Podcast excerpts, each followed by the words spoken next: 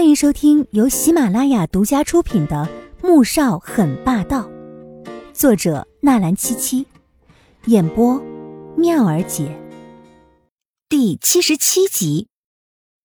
季如锦努力的降低自己的存在感，一直默默的吃着早餐。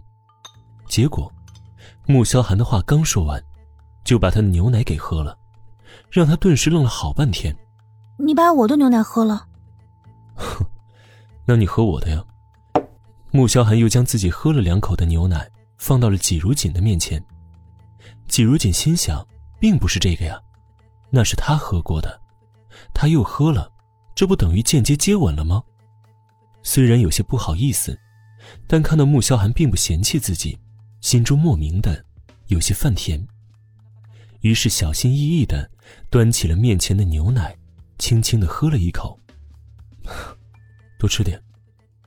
穆萧寒见他乖乖的喝了牛奶，十分满意，又将自己盘子中的鸡蛋放到了季如锦的盘子里面，完全将对面的穆老太太和穆蒹葭当成了空气一般。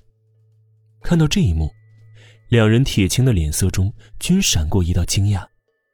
同为穆家人，他们十分清楚穆萧寒一直有着十分严重的洁癖和强迫症，然而。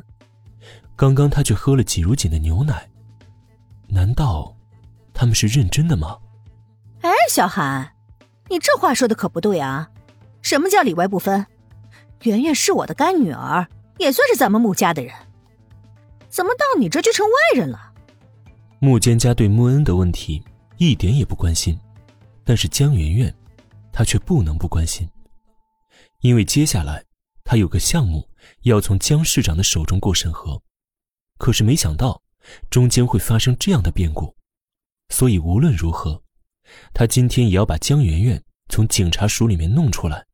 哼，小姑啊，你不是已经嫁出去了吗？穆萧寒笑了笑，抬头看向穆蒹葭时，神情又冷漠了几分。季如锦有些好奇的看着穆萧寒和穆蒹葭两人，这对姑侄关系似乎很不好，以至于。连着对穆老太太的态度也有些冷漠和疏远，是因为穆老太太偏爱穆坚家的关系吗？谁知，穆蒹葭猛地一拍桌子：“我是嫁了，可我还姓穆呢，也还是你的小姑。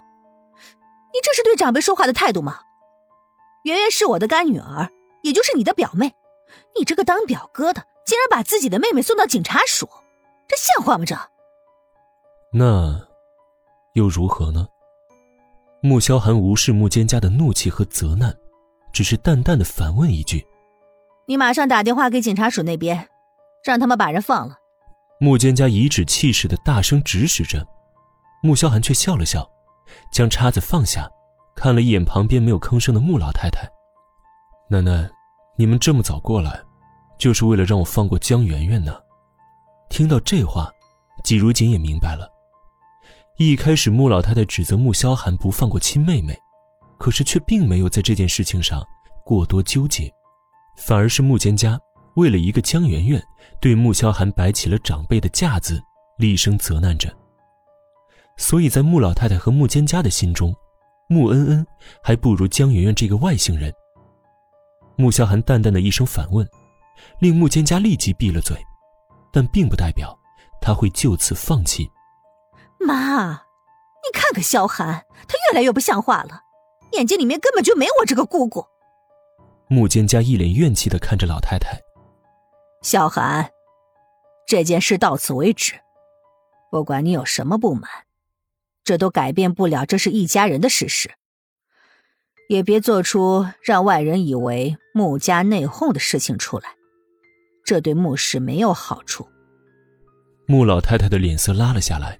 十分严肃的命令道：“穆萧寒的神情突然冷了下来，看着对面的穆老太太和穆蒹葭说道：‘奶奶，事情已成定局，我若出尔反尔，反而会被人说我堂堂穆氏总裁被一个女人牵着鼻子走，连保护自己妻子的能力也没有。再说了，咱们穆家内讧这事儿，也不是一天两天的了，外面早就人尽皆知了。”穆氏不还是好好的吗？这话说出来，等于是在告诉穆老太太，她并不会被人牵着鼻子走，更不打算粉饰太平，所以就不要白费口舌了。穆老太太带着浓浓的怒意回去了，穆蒹葭也是气得发抖，可她却不敢拿穆萧寒怎么样，因为现在整个穆氏、穆家三房的命脉都被穆萧寒掌握着，他若想相安无事，便只能先忍着。待人走了，季如锦整个人这才松了一口气。你为什么不肯放过江媛媛？就因为她是你小姑的干女儿吗？